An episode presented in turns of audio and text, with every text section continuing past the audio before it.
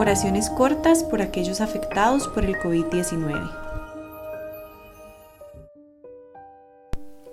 Por aquellos que quieren agradecer. Estén siempre alegres, nunca dejen de orar. Sean agradecidos en toda circunstancia, pues esta es la voluntad de Dios para ustedes, los que pertenecen a Cristo Jesús. Primera de Tesalonicenses 5 del 16 al 18. Dios, gracias por la paz que me das a pesar de las circunstancias, incluso cuando las cosas no salen como quiero. Gracias por las pequeñas grandes cosas que me hacen sonreír. Ayúdame a llenar más mi corazón de tu palabra para que mi perspectiva de la vida cambie y pueda ver cada día más con tus ojos.